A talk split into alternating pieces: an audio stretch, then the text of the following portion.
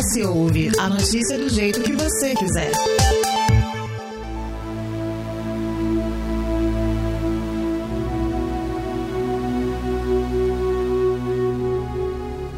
Há mais de um mês, o mundo se viu diante do que mudaria a história e o dia a dia de seis continentes. O leste europeu se tornou assunto frequente em todos os noticiários, fazendo com que o conflito entre a Rússia e a Ucrânia, inicialmente distante, pudesse ser sentido a milhares de quilômetros no momento em que o mundo começava a emergir da pandemia da Covid-19. As imagens de tanques e veículos blindados, de soldados montando trincheiras defensivas e aviões e mísseis bombardeando cidades enquanto civis tentavam escapar da guerra, trazem de volta memórias de momentos passados e temores do que o futuro nos reserva. Por outro lado, é no passado que esse conflito entre países que possuem raízes em comum tem início para além dos acontecimentos a partir do final de 2021.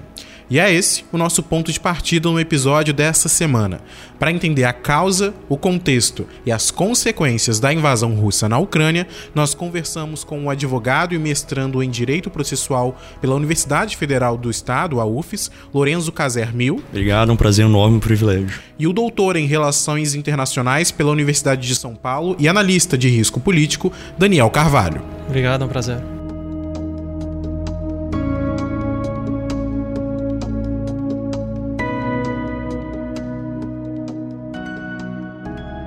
Para início de conversa, né, quais são as raízes desse conflito, né? Muito se fala que tem raízes históricas, isso de séculos atrás. Aonde que isso começa, Lorenzo? E depois a gente passa para o Daniel para entender, para quem está caindo de paraquedas nesse assunto, quais são os principais destaques essa relação entre Rússia e Ucrânia, para ela ser entendida, realmente é necessário que a gente faça uma retrospectiva histórica e não de 200, 300 anos atrás, muito antes mesmo. E eu creio que isso ganhou uma importância central nesse atual conflito russo-ucraniano, por quê?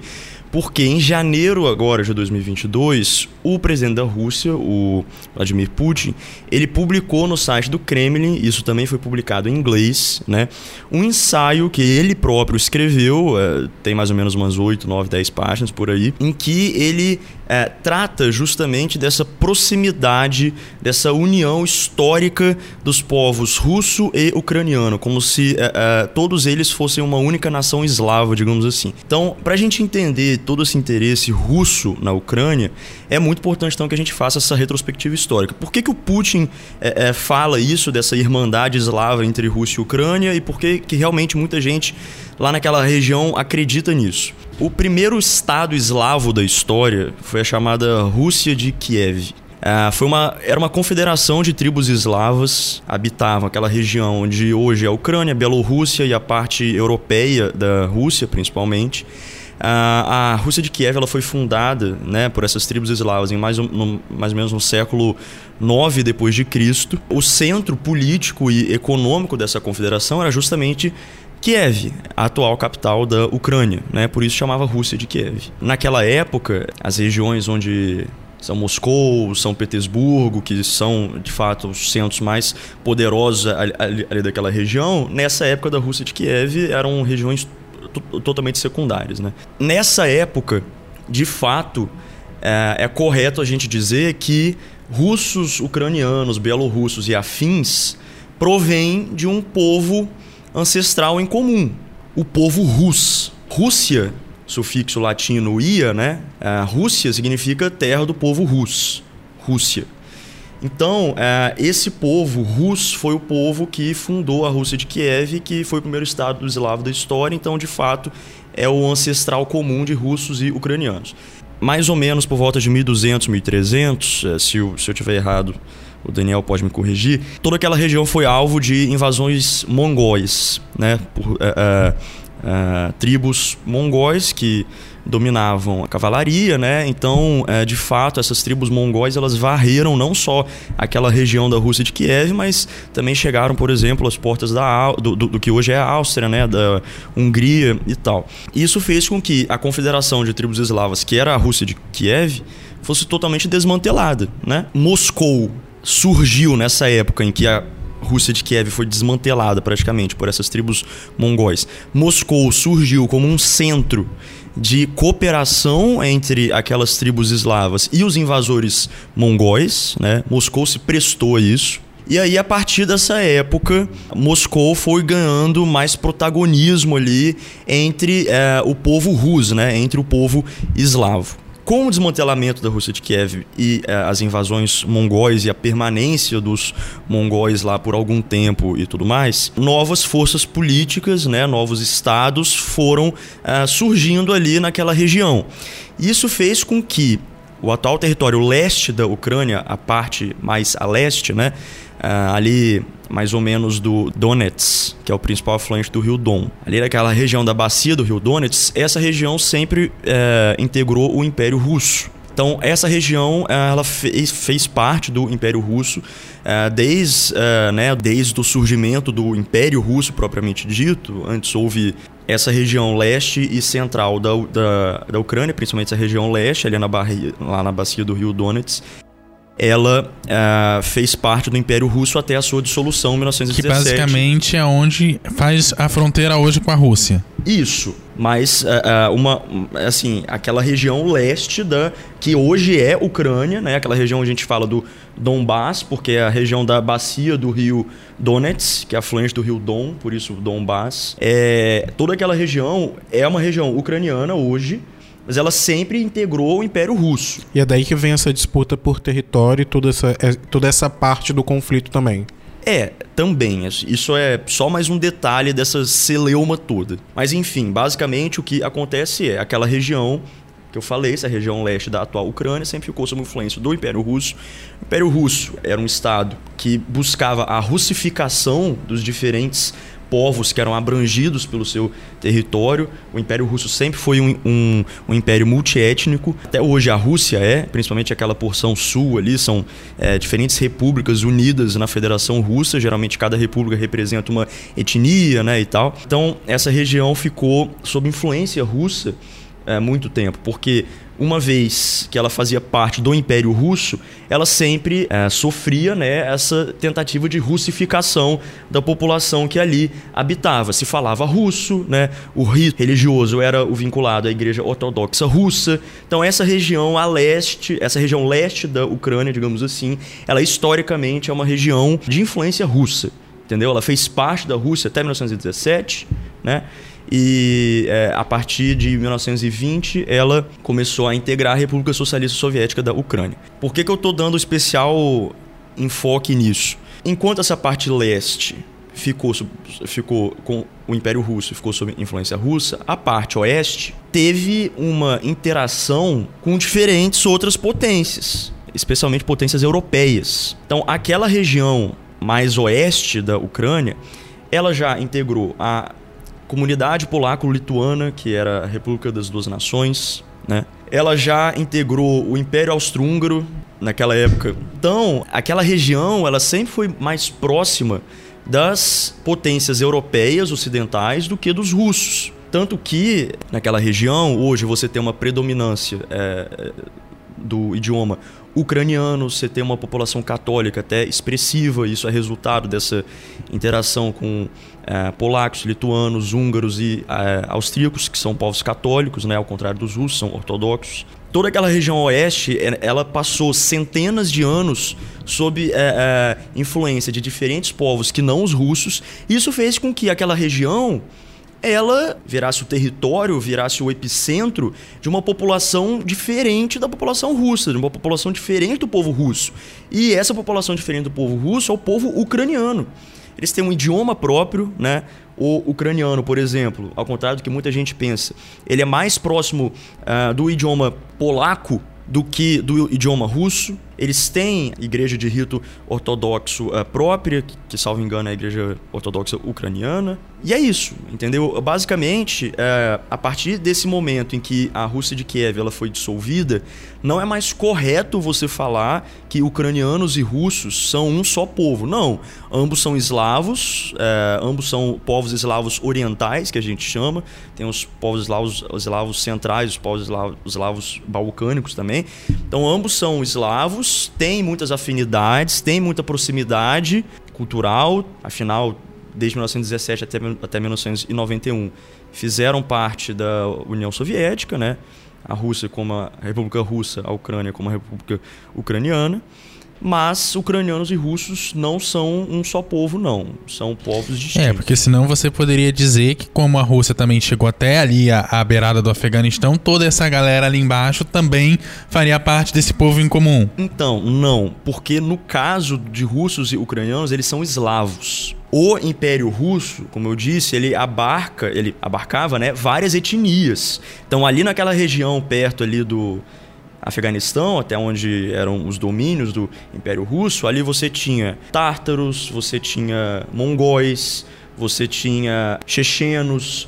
Então, esse pessoal, eles são de etnias diferentes. Ao passo que os ucranianos, não, eles são de uma mesma etnia dos russos, eles são eslavos, entendeu? Mas são um povo diferente por conta de uma série de circunstâncias históricas. Esse ponto que o Lorenzo trouxe, Daniel, a gente pode colocar dentro de uma das estratégias que os dois países têm utilizado, né? Muito se fala sobre o conflito em si, mas também muito se fala sobre uma guerra de narrativas, né? Qual que ganha para tentar trazer mais gente para o seu lado. E esse ponto de povos diferentes, mas da mesma origem, acaba sendo utilizado muito pelo lado ucraniano e pelo lado da Rússia também, falando: olha, nós somos, nós temos a mesma origem, a gente está lutando por, por um propósito só, que é, que é isso, é aquilo. É, de que forma isso impacta na guerra em si, esse embate de narrativas e, e até que ponto essa narrativa tende a ser verdade e até que ponto ela tende a ser, como eu posso dizer, não falsa, mas é, utilizada Deturpada. em prol, em, é, deturpada para ser em prol de quem, de quem quer se beneficiar com a guerra. Eu acho que uma coisa que é legal aí, que sempre que a gente está falando de uma guerra, a gente sabe que a primeira vítima é a verdade. Não há nenhuma narrativa que seja inteiramente verdadeira. Acho que esse é o principal ponto aqui. Quando a gente fala em construções históricas, principalmente, a gente pode pensar que a própria história que a gente estuda nas escolas, tudo mais, ela é uma construção, ela é resultado de um processo de construção em que narrativas foram aceitas e outras narrativas não foram aceitas. Napoleão Bonaparte, por exemplo, falava que a história é um conjunto de mentiras com as quais a gente concorda. Então acho que isso é uma coisa legal para a gente pensar, porque a gente tem mesmo na história do Brasil, a gente tem vários exemplos que são perfeitamente identificáveis de quando um ator histórico virou importante deixou, ou deixou de ser importante. Até a proclamação da República, ninguém lembrava que Tiradentes existia. Até a Revolução de 32 em São Paulo, os bandeirantes não existiam, eram meros sertanistas. Então, todos esses critérios. E aí, se a gente for pegar exatamente isso para pensar nessa questão da guerra de narrativas, e principalmente nesse ponto que o Lorenzo tão bem explanou, sobre a construção da identidade russa, principalmente, eu acho que a gente tem que levar em consideração uma, um fator primordial aqui, que é, afinal de contas, que tipo de identidade coletiva é essa e que está sendo co construída ou desconstruída a partir de algum conhecimento compartilhado. Quando o Lorenzo trouxe aqui pra gente, trouxe brilhantemente, realmente várias informações aqui pra gente, bem legais e bem didáticas mesmo. É uma coisa interessante que ele mostra que a Ucrânia, basicamente, na sua formação ao longo dos séculos, passa, vamos dizer assim, por um duelo de identidade que se referi, que a gente pôde reparar agora nos últimos anos entre seremos pró-Rússia ou seremos pró-Ocidente. Dizer assim, eu não gosto de falar pró-Ocidente porque parece que o Ocidente é uma coisa una, somos todos ocidentais, etc. Mas não, a gente entende muito bem quem são os, quem é o chamado Ocidente ainda. Né? Mas isso passa de uma maneira interessante ali na ideia da, dessa disputa de narrativa. Só que o que mais me chama a atenção é que quando a gente entra numa guerra desse tamanho, e aí eu particularmente venho de uma escola na análise de conflitos que diminui o papel das identidades nesses conflitos, principalmente quando a coisa sobe até a guerra, não que descartemos nada, mas enfim, é uma vertente teórica que a gente passa aqui. É, e como toda vertente teórica, na verdade, é um óculos, é um modelo de análise que você usa para as análises. O Lourenço apresenta uma ótima análise aqui. Eu vou diferir, não que o Lourenço esteja errado, mas eu parto de um outro princípio, eu parto de um outro mecanismo é, analítico aqui. A partir desse mecanismo, essas questões identitárias, elas são justamente numa tentativa de trazer a legitimidade da sua ação seja para lado A, seja para lado B. Se a gente for reparar, a gente está vendo aqui desde 2014, quando tem o Euromaidan, depois seguido ali da primeira incursão Rússia na Ucrânia. Eu vou chamar de incursão, embora a gente possa falar perfeitamente uma invasão ali, com violação do direito internacional e tudo mais. E tem os acordos de Minsk I e Minsk II. E o Minsk II aqui acho que é o principal ponto aqui, porque é onde vai pontuar, ele, ele tirou a casquinha da ferida. E aí começou a sangrar. A ferida qual era? Justamente esse debate se a Ucrânia seria mais voltada para a Europa ou seria mais voltada para a Rússia. Mas eu não digo aqui em termos de identidade, eu digo principalmente em termos de alinhamento geopolítico e geoestratégico. Por quê? Ao longo de todo o século XX, principalmente, é construída uma identidade coletiva entre Rússia e Europa de rivalidade para não dizer de animosidade. Então, nesse sentido, a gente viu que mesmo depois da Guerra Fria acabando, a União Soviética não existia mais, a OTAN continuou. E não só a OTAN continua existindo, sendo que o objetivo da OTAN é se proteger contra a União Soviética, ela expande para o leste europeu. Então não há como não falar que eles não enxergavam mais uma ameaça ali vinda da Rússia barra União Soviética, barra Império Russo, enfim, daquela entidade, daquele estado que ficou por ali. E ali os Euromaidan e depois principalmente os acordos de Minsk II, com a questão de integrar ou reintegrar ou não as repúblicas de Donetsk e Luhansk, vulgo as províncias separatistas, é justamente tirar a casquinha da ferida, ou seja, vai começar a sangrar. Os russos, principalmente, com uma preocupação muito grande, aqui eu estou falando dos russos, claro que o establishment político russo, com uma preocupação muito grande com essa proximidade da OTAN, se a gente olha no mapa, a Rússia está cercada por bases militares, sejam da OTAN, sejam de países membros da OTAN, ou de países aliados a membros da OTAN. Andou circulando aí pelas redes sociais que era tudo base da OTAN. Não, não era tudo base da OTAN. Mas a Rússia realmente está tá cercada. E o grosso da população russa vive ali numa, vamos dizer, aqui a menos de mil quilômetros da fronteira com a Ucrânia. E você vai pensar que assim, mesmo que não sejam bases da OTAN, são bases perfeitamente utilizáveis pela exatamente, OTAN. Exatamente, exatamente. Então quer dizer, a, a Rússia de fato é ali.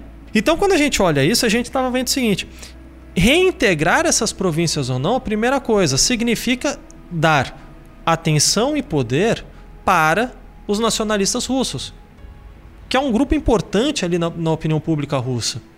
Segundo, já era uma coisa que já há muito tempo vinha incomodando o Putin, e agora é interessante trazer a questão da, da complexidade cognitiva do ator, é, porque o Putin é uma pessoa que foi treinada pela KGB. O Putin é uma pessoa que ainda raciocina como na época da Guerra Fria. Então, para Putin, há uma ameaça clara do Ocidente se aproximando para o establishment político russo, nacionalista. Era importante ter essas províncias, era importante ter essa Crimeia. E além de tudo, pensando agora em termos de interesse nacional russo, abre parênteses, se é que existe um interesse que seja nacional de todo mundo, mas fecha parênteses, vamos assumir que sim, a Ucrânia é um país que tem um papel importantíssimo na produção de alimentos no mundo. E eu não conheço nenhum país no mundo hoje que pode se dar ao luxo de abrir mão de acesso a alimentos. Nenhum país é 100% independente, nenhum país é autossuficiente em alimentos. Então a gente junta esses três pontos aqui, a gente vê exatamente a conflagração da guerra. Essa discussão em termos de identidade é uma busca por legitimidade. Quando o Putin escreve essa coluna que o Lourenço muito bem chamou, ele sabe muito bem quem está que tá lendo essa, essa coluna. Ele sabe para quem que é dirigido. É para os nacionalistas, é uma tentativa de mobilizar aquela base nacionalista. Mas da mesma forma, ele faz isso ao acusar: olha, na Ucrânia tem nazistas que estão perseguindo os russos. Meio exagerado, mas ele falou. Ele sabia para quem ele estava falando. É, ele também se usa na, na, defesa dele, ele já falou isso em entrevista para repórteres de outros lugares, como é, se ele fosse o grande inocente da história. Quando ele chega e diz: Olha, a Rússia estava aqui, acabou a União Soviética, a OTAN estava lá longe. A gente ficou aqui parado. Quem tá pedindo guerra é essa galera do Ocidente botando a OTAN pra frente. A gente já avisou: olha, não traz pra cá. Olha, se che continuarem chegando vai dar confusão. E a gente tá quieto na nossa. Vocês que estão avançando, a gente que tava quieto. Eu então tem essa, essa narrativa é também. Legítima. Eu acho que essa é a parte legítima da narrativa. Mas ele tem usado mais outra agora, né? Que é de que é, ele estava indo ao auxílio dos falantes de língua russa ali no leste da Ucrânia que, estariam, que estariam sendo né, vítimas de perseguição, até de, de um, um genocídio. genocídio. Ele falou genocídio, né? E um dos principais protagonistas desse genocídio seria o batalhão de Azov, que é, é, uma, que é uma unidade da Guarda Nacional. O, é, Guarda Nacional Ucraniana, ultranacionalista, que guarda diversos elementos antissemitas, né, é, anti-bolcheviques, muito embora não exista mais um partido bolchevique, mas enfim, é isso. Que, aliás, é importante lembrar, inclusive, que se de fato estivesse acontecendo um genocídio, a gente já estaria sabendo há muito tempo. Não precisaria um presidente ficar denunciando. A gente já teria essa notícia há muito tempo, porque a gente já teria uma fuga de refugiados sem tamanho dali. É a região mais desenvolvida da, da, da Ucrânia, é aquele leste, é a mais industrializada. Tem a, tem, tem a, segunda e a terceira cidades mais importantes, que é Donetsk e Kharkov. Aquilo, ele, que, ele, ele, ele utilizou da, da narrativa deturpada para, de certa forma, implodir de dentro para pessoas que eles sabem que o discurso dele vai atingir de forma direta, porque ele, ele, ele é aquilo, né? Ele pensa estrategicamente como um membro da KGB e então ele, ele vai diretamente nas pessoas que ele sabe, no público, né? Que ele sabe que vai, de certa forma, comprar o que ele tem a dizer. Exatamente. Os nacionalistas russos, eles estão tanto em Moscou, tanto na Rússia, quanto ali na Ucrânia. Exatamente esse é o ponto. Ele sabe muito bem para quem é que ele está falando. Agora, essa narrativa do Zelensky, aliás, é importante deixar claro no duelo de opinião pública global, Zelensky está goleando. Ele é um ator, né? Ele é um ator, ele sabe fazer esse tipo de comunicação, ele tá ele goleando. Ele sabe se comunicar, né? de certa forma. Mas o que ele não conseguiu ainda, por N motivos, e aí é uma coisa que a própria imprensa global tá, não tá noticiando, e é uma informação que falta chegar, Putin tem apoio de dois terços da sua população. A imprensa mundial mostra os protestos em Moscou, etc., porque é onde de fato há resistência, mas a resistência na Rússia é principalmente na população entre 20 e 30 anos e nos grandes centros urbanos, o que vai dar aproximadamente 23, 24% da população. Então Putin tem esse apoio popular. E ainda mais quanto mais para o interior, mais pobres as cidades, mais propaganda oficial se consome.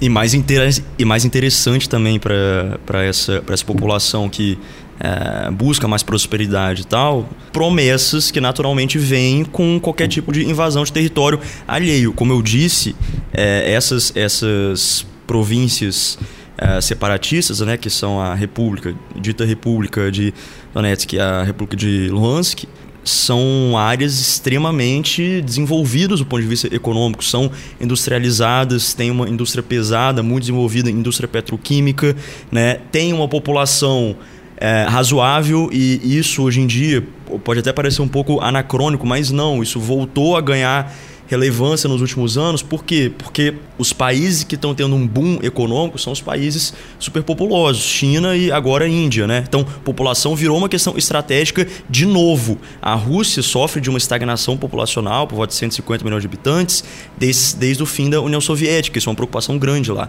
Então, se você incorpora, assim, eu sempre falei o seguinte, está na mentalidade russa ser um povo de contingentes, de contingentes enormes, entendeu? O Império Russo sempre tinha os maiores exércitos, muito mal equipados, mas eram os maiores exércitos. Então ele podia se dar o luxo de ir a uma guerra porque tinha gente pra caramba para morrer. A União Soviética, idem, era o, é, era, o, era o segundo país mais populoso do mundo, em meados de 70, 1960, 1970. Perdi apenas para a China, eu acho. Acho que era mais populoso que a Índia. Então é um país acostumado a ter reserva, a ter grandiosidade, né? E agora, na verdade, pensa, a Rússia tem uma população menor que Bangladesh. Bangladesh é do tamanho de Mato Grosso do Sul, se eu não me engano. E, e pobre. a Rússia, vamos colocar, é, é um dos países mais é, com maior território, território né? do mundo. É, principalmente se você coloca. E o maior em extensão de ponta a ponta leste-oeste. São nove fuso horários. Gente, o Brasil mal tem três, porque o terceiro fuso horário nosso, na verdade seriam quatro, né? Mas um é uma ilha o outro é o estado do Acre, né? Então não nem pra dizer que existem. Existem dois praticamente. Então imagina o Brasil e multiplica isso por quatro. É, é isso que é o tamanho da Rússia leste-oeste. E eles precisam de gente para ocupar aquilo ali. É basicamente isso. Todo o leste europeu sofre com uma crise de natalidade. Só que para a Rússia, que sempre é, quis se colocar, e na verdade sempre, se, sempre conseguiu se colocar como uma grande potência mundial, esse déficit de natalidade ele é muito preocupante, sabe? Embora, embora por exemplo, você é, tenha taxas de natalidade não muito diferentes na Rússia e nos Estados Unidos, nos Estados Unidos você tem uma imigração maciça vindo de outros países. Então, em 2050, é, se projeta que a população dos Estados Unidos vai estar maior do que hoje. Na Rússia, se projeta que vai estar bem menor. Então, isso eles ficam loucos. Absolutamente loucos com isso. Daqui 30 anos eu vou ter menos gente, vou ter menos gente produzindo aqui, gerando riqueza, ocupando o meu território, ao passo que as outras potências né, de hoje só estão aumentando o contingente populacional e enquanto aumenta, aumenta a geração de riqueza, aumenta a influência no restante do mundo, é isso. Mas essa narrativa, se a gente for, for colocar em pontos concretos, se diz muito em relação também ao, ao regime da Rússia, né?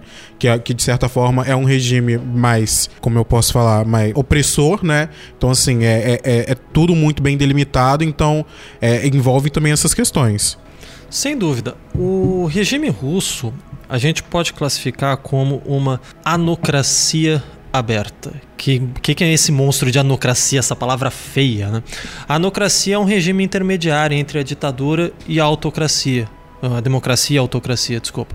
Se a anocracia é aberta, é que a gente tem um regime com instituições democráticas frágeis e que, portanto, há espaço para perseguições políticas. Alô, Brasil. Ainda não chegamos lá, ainda não chegamos lá, espero que não cheguemos. A gente olha para os índices que fazem esse tipo de medida, essa classificação, ele vai desde a democracia perfeita, uma democracia com falhas, para aí chegar na democracia aberta. Ainda somos uma democracia com falhas mas ainda somos, espero que não caiamos mais nenhum nível. E a anocracia fechada é exatamente aquele regime autocrático que está começando ou dá algumas liberdades para a população. A Rússia ela tem instituições que, pelo menos de fachada, são democráticas, tem as eleições, e aí, em algumas definições, inclusive liberais, a Rússia seria perfeitamente uma democracia, eleições livres, diretas, periódicas e com sufrágio universal adulto.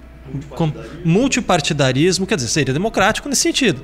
Mas na hora do vamos ver, a coisa não é bem assim que funciona. A gente tem perseguição à liberdade de imprensa, você tem liberdade de expressão bastante limitada e por aí vai. Popularmente dizendo, a gente poderia dizer sem dúvida nenhuma que a Rússia é um país que estaria em, em escada, escada abaixo, por exemplo, ladeira abaixo, rumo a uma anocracia fechada. Quer dizer, o Putin é um sujeito autoritário, é um sujeito ditatorial, não tem como negar isso. A própria formação dele, inclusive a formação acadêmica e a formação de vida dele. Ele cresceu num país extremamente autoritário que era a União Soviética. E nesse ponto, a Ucrânia é um belo de um contraponto. Só, existe um meme rolando na internet que eu achei que foi fantástico, comparando nos últimos 20 anos os presidentes da Ucrânia e os presidentes da Rússia. Quando a gente olha da Ucrânia, são presidentes diferentes. Quando a gente olha na Rússia, Putin, Putin, Medvedev com Putin por trás, Putin, Putin, Putin. Então, isso já dá toda essa questão aí. Isso permite a criação de uma nova narrativa, que inclusive eu estava vendo hoje alguns, alguns especialistas já alertando que isso pode, pode ser o princípio de uma transição de ordem nacional. Muito cedo, seria um cenário realmente futuro, mas que num, num cenário desses a gente estaria de volta nesse embate entre autocracias e democracias. Pode ser, mas essa narrativa, sem dúvida nenhuma, o regime russo favorece a essa narrativa. Mas tem nesse ponto da, da Rússia, desse, do Putin por tanto tempo no poder, não seria ainda um resquício da União Soviética, visto que é, foi um sistema, um regime que teve é, dos anos 20 ali, quando começou e consolidou a coisa até voltar a ser Rússia, quatro, cinco cabeças governando esse tempo todo. O Putin ficar esse tempo todo não é um resquício, não é a própria população ainda se mantendo como no antigo regime, mesmo com eleições e outras coisas? Fica uma coisa legal aí, porque a Rússia, e eu tenho certeza que o Lourenço vai conseguir comentar muito melhor do que eu aí, a, a história da Rússia, do Império Russo, varia entre dois extremos: a anarquia e o totalitarismo. Ou seja, você vai ou de anarquia até Ivan o Terrível, ou então, mais contemporaneamente, de Boris Yeltsin a Vladimir Putin, respectivamente. se é um resquício, eu sinceramente não sei, porque é claro que você tem um problema de construção de uma cultura política que a gente, guardadas as devidas proporções, tem aqui no Brasil também, e que você não muda com 20 anos, com 30 anos. Então, realmente, existe essa grande questão. Agora, faltou um elemento aí, quando eu falei da própria definição da, da democracia eleitoral, que é um elemento importante que há muito questionamento sobre a Rússia. Essas eleições são idôneas? Primeiro ponto.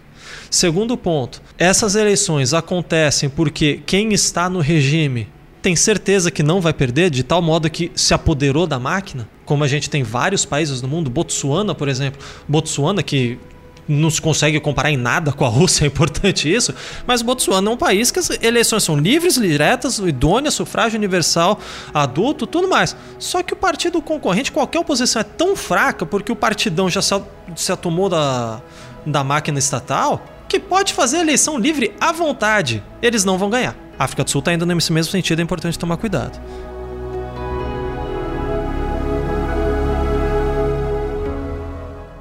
Deixe seus comentários em eshoje.com.br.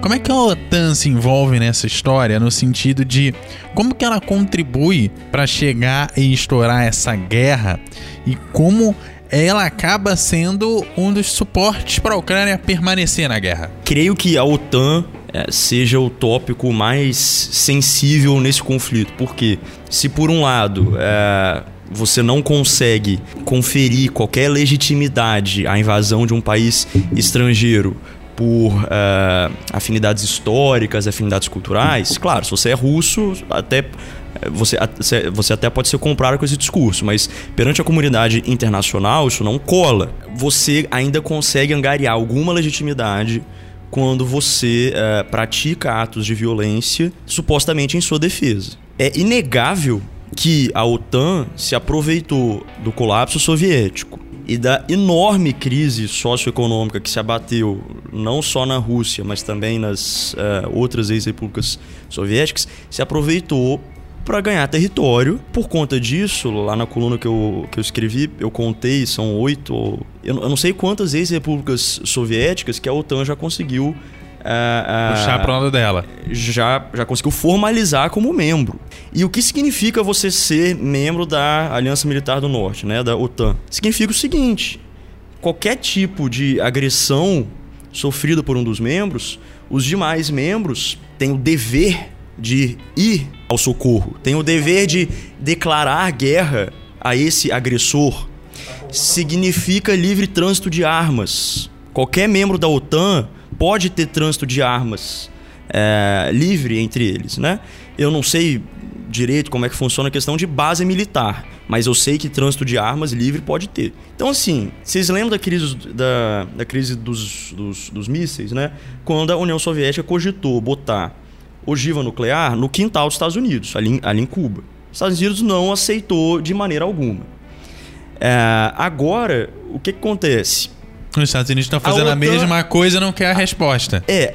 A OTAN já tem é, membros ali naquela região que, assim, é, se a OTAN quiser botar ogivas ali na região da Polônia, por exemplo, da própria, da própria Lituânia, da Estônia, são membros da OTAN. Aquilo ali atingiria a Rússia com a maior, com a maior facilidade do mundo. Agora, na Ucrânia é muito sensível você angariar a Ucrânia como membro da OTAN, você ter ogivas da OTAN circulando livremente na Ucrânia, ali no seio do que sempre foi o poder russo, digamos assim. Né? É aquela região ali que vai de Moscou, que vai de São Petersburgo até Kiev sabe? E ali naquela região tem outras cidades importantíssimas, como Mariupol, que é um porto é, é muito importante, Odessa, que é um acho que é o porto mais importante ali do, ali do Mar Negro. Esse tema é muito sensível de é, cooptação da Ucrânia para a OTAN. Por quê? Porque dá uma certa legitimidade para a Rússia revidar. E aí a Rússia ficando isolada do lado de cá, ela vai para onde? Ela não fica isolada. Desculpa, só eu vou deixar falar. É, é, é, ela, ela não fica isolada. Eu acho que esse tem sido um dos equívocos. Quer dizer, não é equívoco. É, a grande imprensa até sabe disso, mas é óbvio que não vale a pena você falar muito disso aqui. A Rússia não está isolada, está longe de estar tá isolada. Ela só tem, ela só teve os culhões, desculpa aqui a expressão, de tomar uma, uma medida tão enérgica como a invasão territorial é, militar mesmo. Não era só botando soldados sem identificação, como fez de forma muito ampla lá na Crimeia. Dessa vez foi uma invasão e militar. Também, e na Geórgia também em 2008. Foi, foi uma invasão militar, matando civil, é, confrontos né, entre, as, entre as forças armadas de ambos os países. Só teve é, a condição de tomar uma medida tão enérgica, tão grave em termos de, termos de direito internacional na Europa, ou seja, na frente dos olhos do mundo inteiro, porque tem o suporte econômico e até certamente político da, da China e da Índia. A China é atualmente o maior parceiro comercial da Rússia, tem tudo para tem tudo para aumentar ainda mais esse percentual e a Índia está indo no mesmo caminho. É, vamos então, lembrar que se a Ucrânia tá, na, tá grudado do lado de cá, a China tá grudada do lado de lá. É, então assim, a, a Rússia estar isolada econômica e politicamente do Ocidente é muito ruim para ela? Claro. A Rússia é uma grande fornecedora de gás, é uma grande fornecedora de petróleo, ela exporta muito para os países ocidentais, por exemplo. Nós compramos muito fertilizantes da Rússia, salvo engano, 28% das nossas, das nossas importações de fertilizantes são russas. Então é ruim para ela? É péssimo. Mas esse, esse corte, essa nova cortina de ferro, digamos assim, pode começar a representar é, uma aliança muito estreita, política e econômica, com as potências eh, do outro lado, com as potências. Não é correto falar potência oriental, porque parece que a gente está falando só da China, mas da China e da, da Índia. Sem dúvida. Eu concordo com ele nesse ponto que a Rússia não está isolada. Acho que é, a votação que teve ali na Assembleia Geral da ONU, por exemplo, foi uma votação de condenação a um ato. De uma votação massiva para condenar um ato para o isolamento de um país, tem muita coisa, tem muita coisa para rolar É basicamente o que o próprio grupo fez com os Estados Unidos quando invadiu o Iraque. Exato, a diferença é que na ocasião não teve essa votação na ONU, mas é exatamente isso. Porque olha só, seria basicamente a mesma coisa. Temos um grupo de amigos, um de nós fez uma coisa que o pessoal não gostou, e a gente falou: Ó, oh, você tá errado. Quer dizer que isolamos ele, ninguém vai estar falando com ele, chamando para sair pro bar, nada. Não, vamos com calma. Nesse caso da Rússia, é importante aqui o seguinte: as sanções, principalmente. Vamos dizer assim, a Rússia está isolada de um ponto. A Europa, como um todo, tá para só não corta relações porque sabe que o custo disso seria muito grande, mas é um posicionamento de um esfriamento claro nessas relações, assim como os Estados Unidos que conseguiria estar um pouco mais longe nisso, proibindo a importação de petróleo e gás russo. Mas mesmo essas sanções pesadas, eu tô para dizer aqui que eu não me lembro de nenhum outro caso que as sanções serão tão fortes contra um outro país, tal como puseram agora na Rússia, são mais para consumo doméstico da própria população no caso do país que impôs a sanção, do que para surtir algum efeito. Por que, que eu estou falando isso?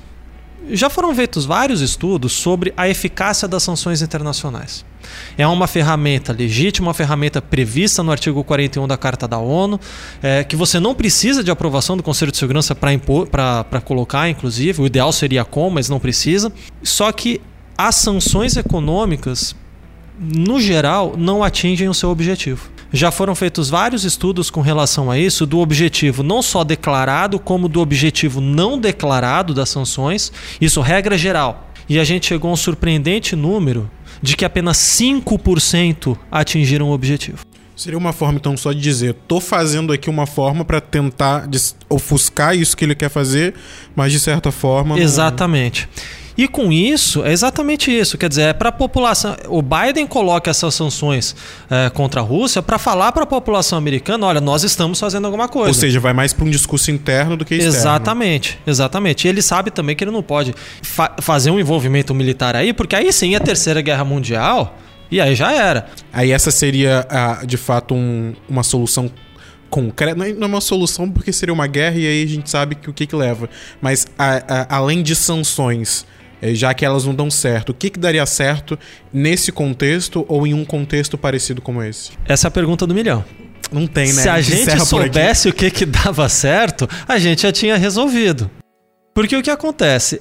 as sanções, elas acabam servindo, entre outros motivos pelos quais elas não dão certo, é porque elas acabam servindo de motivo doméstico para o próprio governante se fortalecer domesticamente. Ainda mais pro Biden, que agora vai enfrentar ele uma eleição de meio de ano, né? Ele não vem tendo, de certa forma, um, um bom Isso. rendimento, né? Exato. O governante do país Do, sancionado. do país sancionado, exatamente. O Putin se fortalece com isso. Tem vários casos na história de que a sanção fortaleceu o governo do país sancionado. E aí, domesticamente, eu vou falar aqui: África do Sul do Apartheid, Uganda por causa da lei anti-gay. É o nome da lei, gente. Desculpa, mas é o nome da lei. Eu sei que não é o melhor termo, mas é o nome da lei. E a, e a tendência é a mesma coisa. Olha só, Coreia do Norte. Não mudou o comportamento nunca e quantas sanções ela tem. Que, aliás, é um grande risco, todas as sanções à Rússia, tornar, na verdade, a Rússia um país com um comportamento, eu não vou falar er- errático, mas desafiador, tal como da Coreia do Norte, só que com muito mais poder militar, nuclear e econômico do que a Coreia do Norte. Eu acho que esse é um ponto aí que é, é preciso rever aí os estrategistas nos países europeus e nos Estados Unidos têm que rever essas sanções porque podem estar encurralando a fera. E fera encurralada é perigoso. É, já que você tocou nesse assunto, você falou da Rússia e falou da Coreia do Norte. São dois países que estão desenvolvendo um programa militar para construir mísseis. Alguns até dizem que já conseguiram mísseis nucleares. E a Rússia é o país que domina essa tecnologia em quantidade.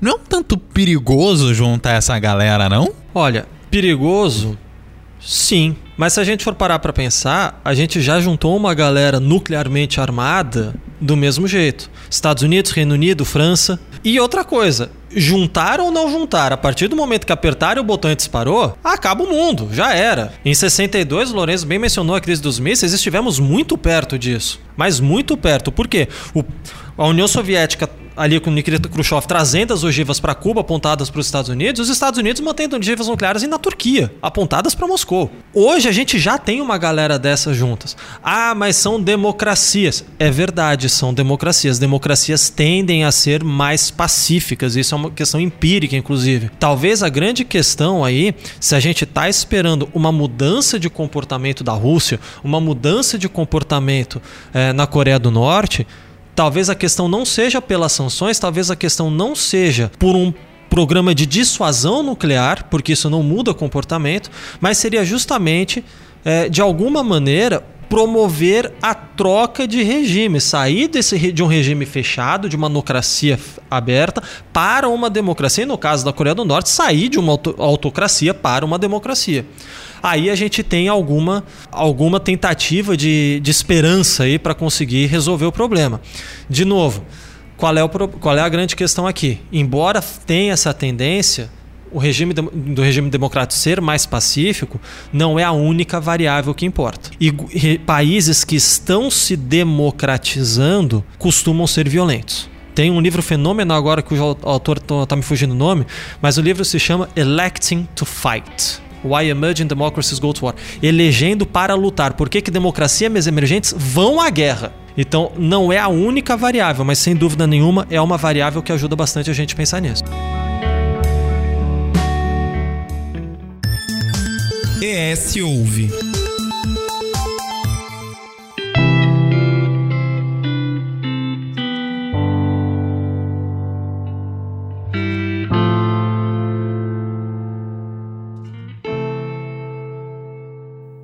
até chegar nessa democratização da.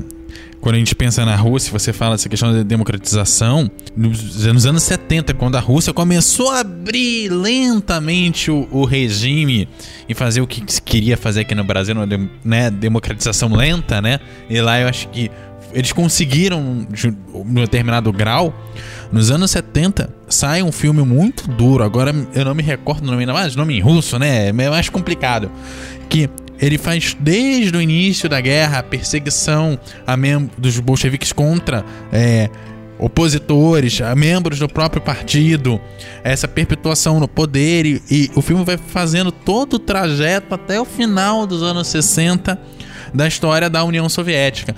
E é um filme pesadíssimo que em outros tempos do regime não passaria numa época que se passou outros filmes menos pesados, mas bastante críticos, principalmente ao início do regime. E aí você chega no ponto onde você tem a abertura do regime e uma abertura que não foi muito calma. Como é que é, a gente perpassa para esse regime que consegue democratizar, é, consegue começar a dar liberdade e entra no regime do Putin hoje? Como é que acontece essa transição? Eu creio que esse seja um outro ponto muito sensível. Tem um pouco a ver com essa questão de ameaça externa, porque é, eles enxergam a OTAN justamente sob essa ótica de uma ameaça externa, né? Esse ponto também é muito sensível no sentido de é, legitimar um pouco a narrativa russa, que é o quê? Como se é, o Ocidente estivesse sempre procurando interferir no progresso econômico e social da Rússia. O Putin ele tem essa visão é uma visão confessa dele. Ele já compartilhou esse tipo de pensamento, por exemplo, com líderes europeus em encontros. Tem até uma frase da Angela Merkel. Falou: gente, esse cara tá vivendo em outra realidade. Então o Putin tem essa mente paranoica, digamos assim, de que a Rússia sempre vai estar sendo alvo de interferências maléficas do Ocidente, mas embora hoje isso não isso provavelmente não seja uma realidade, na verdade, os países ocidentais têm muitos problemas internos para ele, eles resolverem. Na época da dissolução da União Soviética, que o Putin fala que foi a maior tragédia do século XX, não que ele fale o seguinte, ah, a, a, a União Soviética deveria continuar. Não é isso. Ele já falou várias vezes, por exemplo, principalmente na década de 90, que a União Soviética não conseguiu é, elevar o povo russo ao patamar que, é, que ele merece, que, que lhe é guardado, entendeu? Foi, foi um projeto autoritário que não deu certo. Mas a forma como ela terminou, o Putin fala que foi a maior tragédia do século XX. E de fato, isso é verdade. Quer dizer, não que foi a maior tragédia. Acho que a maior tragédia, se eu fosse escolher, seria o Tratado de Versalhes. Mas uma das maiores tragédias foi a dissolução da União Soviética da maneira como foi feita. De um dia para o outro, essa união de repúblicas socialistas ela foi dissolvida e os ex-membros então viraram membros de uma comunidade econômica, como é que Comunidade dos Estados Independentes. Dos Estados Independentes é, como se fosse um fantoche da antiga União para é, haver ali uma organização até que cada um ganhasse autonomia e andasse com as próprias pernas. Né? É, só que. Meio que foi cada um por si assim, não tinha estrutura para as coisas é, as coisas desabaram de uma hora para outra. A população é, não tinha bens para consumir, entendeu? A população tinha dificuldade em encontrar comida, é, bens básicos, né, do nosso dia a dia, sempre em falta. Por quê? Porque é, as indústrias eram todas estatais. Se você não tem uma cadeia de comando central para determinar o que que elas o que que elas têm que é, produzir, em qual quantidade, como que você vai dar a distribuição enfim, o país ficou letárgico, né? E aí foi nessa época eh, começaram a surgir as figuras dos oligarcas russos. Por quê? Porque todo esse aparato econômico estatal e as reservas naturais também de petróleo, de gás, eles foram conseguindo tomar conta disso, né, por meio de subornos, por meio de você conhece aquela história de que cada cidadão russo recebeu uma parcela, né, do então e as pessoas morrendo de fome, essas pessoas compravam então as parcelas, é, é, esses, esses, esses oligarcas, né, compravam essas parcelas de cidadãos miseráveis a preço de banana, às vezes com escambo, trocando por algo e iam acumulando uma parcela muito grande das empresas que antigamente eram estatais. Então, assim, por que, que eu estou falando isso? A dissolução da União Soviética foi um caos. É, trouxe sofrimento para todo o povo daquela região, pelo menos até a chegada do Putin ao poder. Isso é importante também. Por que, que ele tem tanto apoio interno? Porque a partir de 2000, 2001, a Rússia entrou nos eixos a Rússia entrou em uma crescente. Durante a década de 90, aquilo ali foi um desastre total. A população é, é, é, não tinha poder aquisitivo algum, violência generalizada, perda de protagonismo internacional. A Rússia, na verdade, era uma piada. E por que a dissolução ocorreu da forma que ocorreu? Por uma série de fatores. Mas devido ao suporte enérgico que as potências ocidentais, particularmente os Estados Unidos, deram ao Boris Yeltsin, que surgiu, né, que emergiu ali como a grande figura política da Rússia pós-União Soviética, o apoio incisivo que foi dado a ele demonstra que a transição que o Gorbachev queria foi sabotada por agentes externos. Quando o Yeltsin, como presidente da Rússia, começou a adotar uma série de medidas bizarras, medidas econômicas bizarras, e o parlamento, 100% do parlamento, havia mais de um partido ali com parlamentares, salvo engano. Quando 100% do parlamento, todos os parlamentares, votaram uma moção para destituição do Yeltsin, o Yeltsin mandou bombardear o parlamento. Com o apoio, com o entusiasmo público do Bill Clinton e de outros líderes ocidentais. Esse é um ponto importante.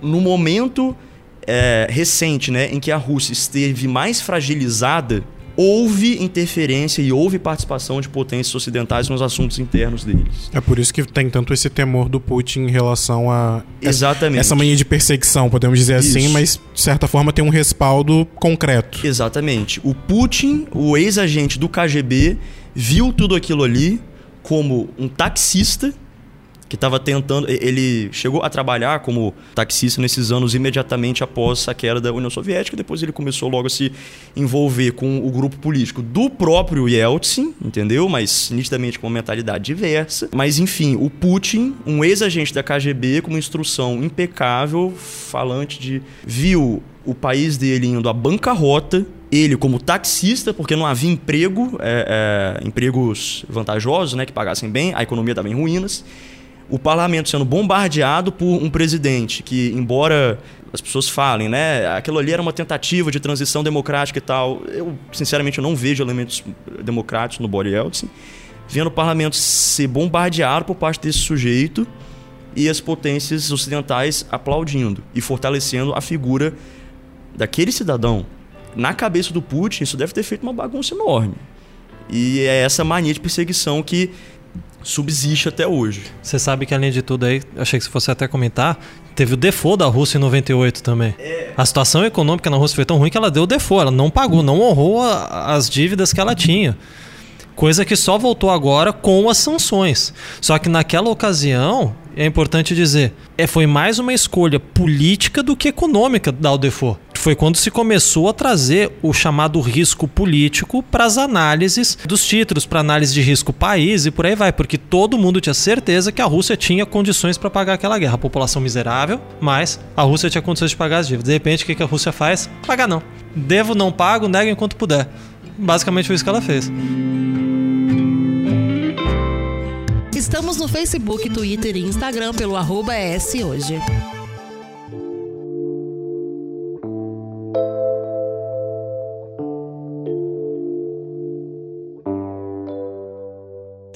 Então, pra gente se encaminhar pro final, é. E falando em questões políticas, dá pra pensar numa solução diplomática? E a gente consegue traçar os próximos passos dessa guerra, porque é, porque a gente a gente fa... porque muito se falou que o Putin falou: "Ah, eu vou pra essa guerra, vou ganhar ela", mas ele não contava com a reação do Zelensky, né? Com a, com a reação ucraniana. E agora ele tá meio que tendo que dançar conforme a música. Ele falou: "Ah, eu vou derrotar esse ator aí de comédia, vai ser fácil", e acabando não foi. E tá sendo algo bem mais duradouro do que ele planejava, de certa forma. É, isso aí é um, é um ponto interessante, porque a gente não sabe até que ponto o Putin realmente esperava resolver essa guerra em uma semana, duas semanas, como chegou a ser falado. É, é muito simples, é, é lógico, veio de alguém, de uma descendência do governo que chegou a falar isso tudo, mas é, a gente realmente tem todos os motivos para questionar se o objetivo era resolver tudo em cinco dias, seis dias. Que está tendo algum problema de logística, sem dúvida nenhuma tá. E não veja, não é falta de armas, não é falta de soldados, o problema é fazer os soldados chegarem nos alvos. Mas agora entra no, no momento da guerra em que, se por um lado, em táticas específicas, com alvos específicos, como as cidades que estão sitiadas, o tempo é favorável à Rússia, porque ninguém consegue viver sitiado por muito tempo. Por outro lado, no teatro de guerra como um todo, o tempo favorece a guerra não convencional, que é exatamente o que a resistência ucraniana está fazendo agora. Então, existe aqui um paradoxo do tempo, vamos dizer assim. Se naqueles pontos específicos o tempo é amigo do Putin, no geral, hoje o tempo é amigo da Ucrânia. Qual é o problema? O tempo só é amigo da Ucrânia derramando sangue ucraniano. Porque significa fazer, olha, a Rússia vai continuar aqui, eles vão ficar sofrendo, eles vão ter muita dificuldade para ter uma vitória militar a ponto de que o ganho político disso seja muito alto, seja muito baixo. O é custo... o que os finlandeses fizeram. Exatamente, o custo político é muito baixo. Isso aí é, não dá para esquecer a velha máxima do Clausewitz, general prussiano. A guerra é continuação da política. Você me pergunta, é possível resolver isso diplomaticamente? Sim. Afinal de contas, quando a gente olha para todas as guerras que aconteceram na história, se tentou resolver uma coisa diplomaticamente, não conseguiu, foi a guerra, acabou a guerra, se resolveu aquilo como negociações. Então a guerra, na verdade, ela serve de certa maneira, já que ela é uma continuação da política, ela serve para alterar a relação de forças entre os estados. E nesse sentido, como uma das formas de se alterar a relação de forças, a gente quando trabalha em mediação, principalmente, a gente fala das alternativas, ou seja, se ali na negociação eu não conseguir o que eu quero, como que eu vou atingir o meu objetivo? Qual que é a minha alternativa? Quando o Putin começou a fazer aquela escalada, ele estava mexendo as alternativas dele. Quando ele começou a escalada militar, ele levantou. E aí ele falou: vamos mexer na minha alternativa de vez agora. Resolver isso diplomaticamente requer dois passos primeiro. É, primeiro, a construção de confiança entre os dois governos e os representantes desses governos, o que é extremamente difícil conseguir. Só para a gente lembrar, aqui teve aí já algumas rodadas de negociação, etc. Chegou-se a falar no máximo de um corredor humanitário que chegou feito, meio capenga, mas foi feito, mas parou por aí criar essa confiança entre eles a ponto de gerar um cessar-fogo é importante, mas é só o primeiro passo. Porque o segundo passo desse cessar-fogo, lembrando que são vários, é extremamente difícil. Porque esse é um cessar-fogo que implica que os soldados russos vão continuar na Rússia, sim ou não? Se sim, por quanto tempo? Se não, quais as condições em que eles vão sair? Ah, não, eles vão sair agora, mas eles vão sair em segurança? E aí a gente vem para um problema que é que acaba sobrepondo o segundo e o terceiro passo, mas que seria o terceiro passo de que é necessário resgatar a confiança e o tecido social entre russos e ucranianos dentro da própria Ucrânia. A população russa na Ucrânia não vai se mudar de lá, eles já estão lá. E aí a gente vai ter problemas como teve na Bósnia e Herzegovina, por exemplo, nos anos 90. Então, é muito complicado. É um trabalho, eu não vou dizer de alguns meses, eu vou dizer de alguns anos realmente, para não falar décadas, após a conclusão da guerra. Com possíveis transferências populacionais. Com, o que, a, a costuma dar errado. Só, então, a coisa geralmente nessas crises, né, é, é, quando eu faço uma retrospectiva, eu só consigo pensar em alguma resolução depois que houve transferência populacional. É uma, é uma crueldade, é terrível, mas só que, por exemplo, conflitos entre gregos e turcos. Você acha que teria alguma resolução antes de transferência populacional? Muito difícil. Tchecos, depois da Segunda Guerra. Se os alemães permanecessem ali na região dos Sudetos, onde eles estavam historicamente, né? muito mais do que os tchecos propriamente ditos, os boêmios. É, aquilo ali se resolveria sem uma transferência populacional forçada dos alemães para a Alemanha ocidental depois da guerra? Acho difícil também. Então acho que isso vai estar, vai estar na pauta. Vai, tem que estar na pauta, mas é muito difícil às vezes. Pra gente não precisa nem ter tão longe na, na, na história. Os assentamentos judeus na Palestina. É, é Tirar é. essa galera de lá só na marra. Só na marra. E aí, então a gente tem essa questão aí que é a reconstrução depois do tecido social, que talvez em contextos de guerra seja a parte mais difícil, porque você está fazendo com que as pessoas convivam lado a lado com a pessoa que matou seu pai, que estuprou sua esposa. Não é tão simples assim.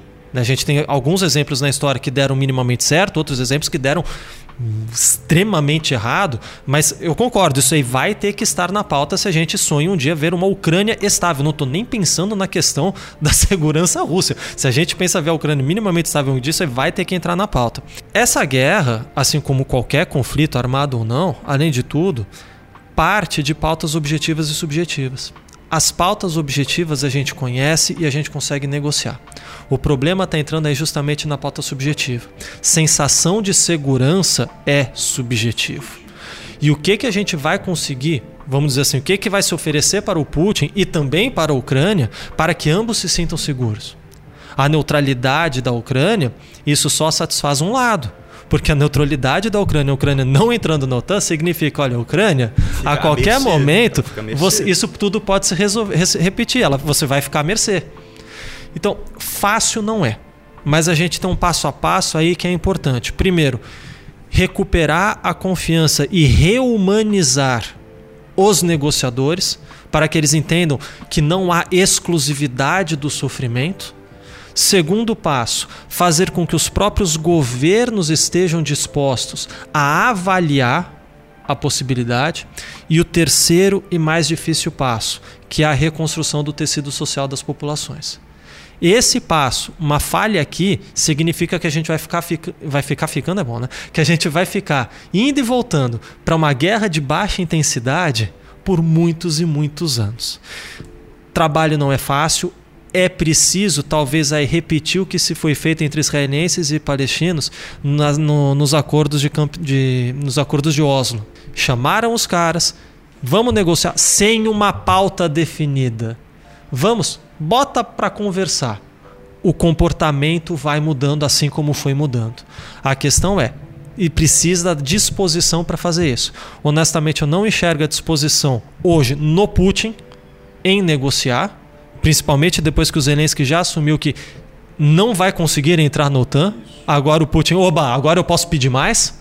E claro que no Zelensky, e a gente tem que pensar na própria figura política dele, caso ele saia vivo disso tudo, para ele, na figura política, internacional e domesticamente, é muito bom continuar da forma que está. Não estou dizendo que o Zelensky quer a guerra, mas o con- a conclusão dessa guerra, dependendo de como for, pode favorecer ou não o Zelensky. O Zelensky é um exemplo claro da gente colocar no poder pessoas que não têm um mínimo preparo para conduzir uma nação, em especial a Ucrânia, dentro desse podemos dizer dessa disputa, né, desse imbróglio todo junto com a Rússia. É até que ponto, né, isso a gente pode colocar isso no debate e também porque a gente teve Donald Trump que veio, né, da televisão, é um é o magnata e etc com dinheiro, e a gente viu no que resultou no, no Capitólio, no, em janeiro de, 2000, de 2021. A gente tá vendo o atual presidente aqui do Brasil, Jair Bolsonaro, né? Ele não veio da televisão, mas a mídia ajudou muito. A mídia o ajudou muito a ser impulsionado, né? É, isso desde a época do CQC, é, Pânico na Band, Pânico, Pânico na TV, né, etc. Esses programas de, de, de né? É, então, até que ponto a gente pode colocar isso no debate e como isso fragiliza ainda mais nações, democracias, a gente estava falando disso, que estão em construção e etc. A gente entrou numa, numa espiral ali por volta de 2015, 2016, que foi uma tendência mundial. A gente viveu muito aqui no Brasil isso, mas veio uma tendência mundial de antipolítica. Aqui no Brasil a gente vai lembrar, a gente chega ali nas, nas manifestações de 2013, só para fazer esse chega manifestação de 2013 e a galera gritando sem partido. O que um movimento apartidário rapidamente se transformou num movimento antipartido. Esse não foi um movimento isso aqui.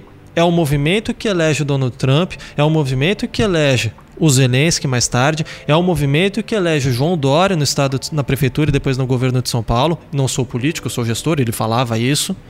O Calil É, em BH. O Calil em BH. Embora eu acho que seja um bom gestor, tem Sim. elogios a ele, mas Exato. Mas vem muito desse movimento da antipolítica. E tem outros vários exemplos aí também que a gente, se começar, a gente não, só citando exemplo não para.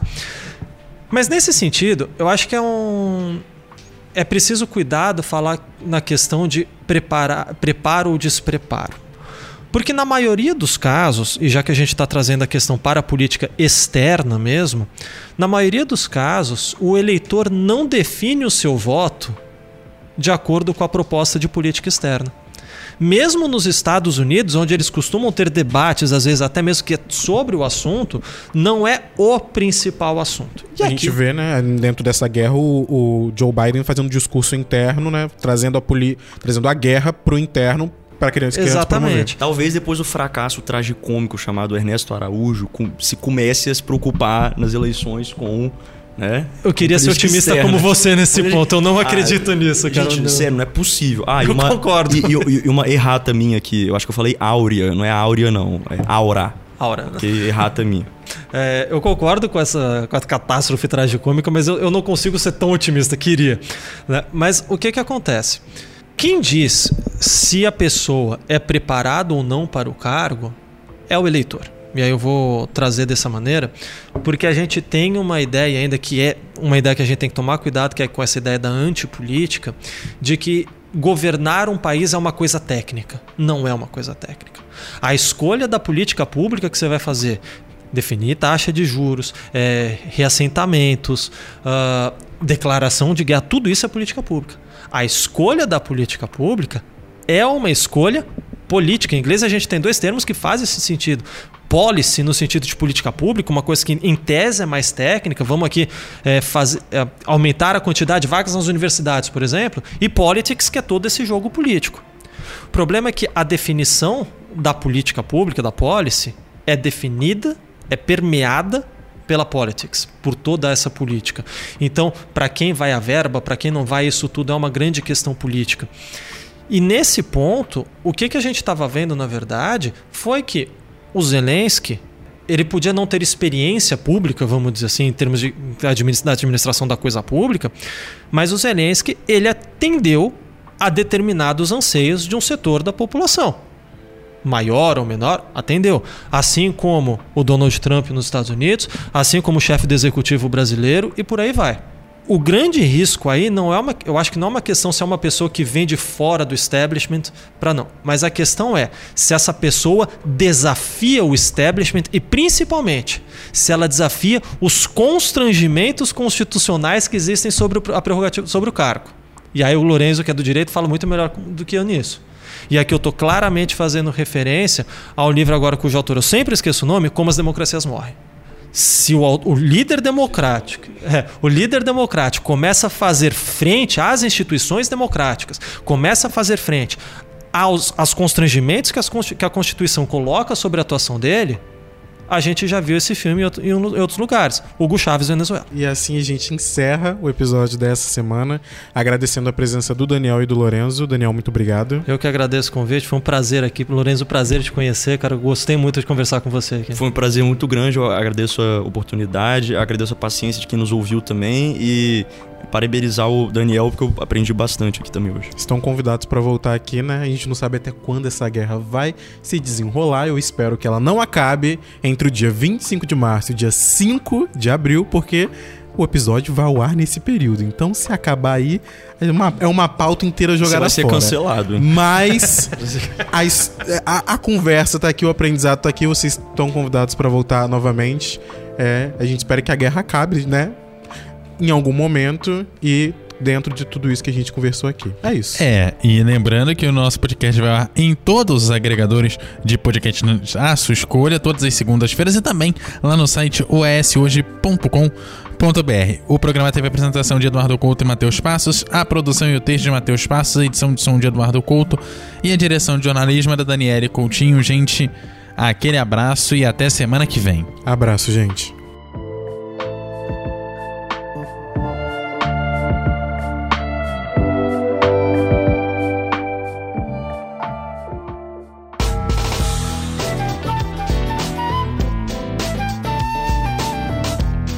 Você encontra o ES Hoje nas redes sociais, arroba ES Hoje, e também no canal do YouTube e no site eshoje.com.br.